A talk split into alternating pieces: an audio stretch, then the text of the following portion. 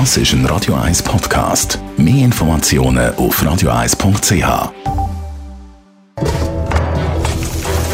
Das jüngste Gericht. Inspiriert von unserem Champagner-Rückblick von letzter Woche gehen wir weiter in der Bar, und zwar mit unserem Gastrokritiker Alex Kühn. Hallo Alex. Prost. Ja, Cocktails sind jetzt als nächstes auf unserer Speiskarte. Ich klinke mich da ein bisschen aus. Sobald so Getränke sehr alkoholisch werden oder süß, habe ich es eben nicht mehr so gern. Darum übergebe ich dir das Zepter und das Wort für Cocktails. Was macht einen guten Cocktail aus? Dass er eben nicht so süß ist und nicht so alkoholisch wirkt, dass er rund wirkt. Ein kleiner Trick, ähm, der dir auch gefallen wird, ist der Cocktail mit Champagner aufzugießen. Zum Beispiel der Hemingway Special, so ein klassischer Trink mit, mit, äh, mit Rum, Maraschino, Grapefruitsaft, Limettensaft. Das ist ein ganz wuchtiger Keim, oder? Und wenn du von diesen drei trinkst, ist vier Abend. Aber wenn du den mit Champagner aufgießt, ist er viel bekömmlicher und kommt also etwas Herbs, Frisches über. Das ist ein wirklich guter Trick.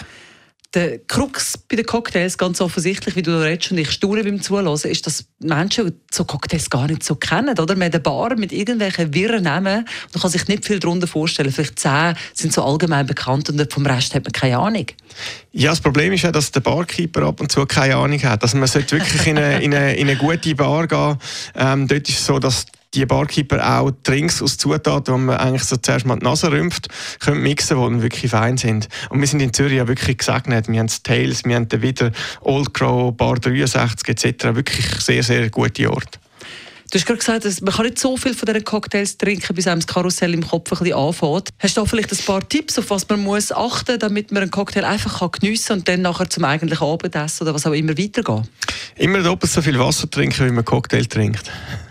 Das ist eine Regel, die man glaube ich, beim Wein und allem anderen ja, könnte eine sehr einführen. vernünftige Regel. Also die goldene Regel, so kurz vor dem Wochenende, bevor ihr in den Ausgang geht, zweimal Wasser, einmal ein Drink. Und dann kann im Wochenende nicht mehr im Weg stehen. Danke, Alex.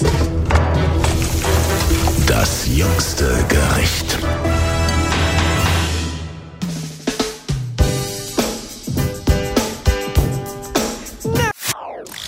Das ist ein Radio 1 Podcast. Mehr Informationen auf radio1.ch.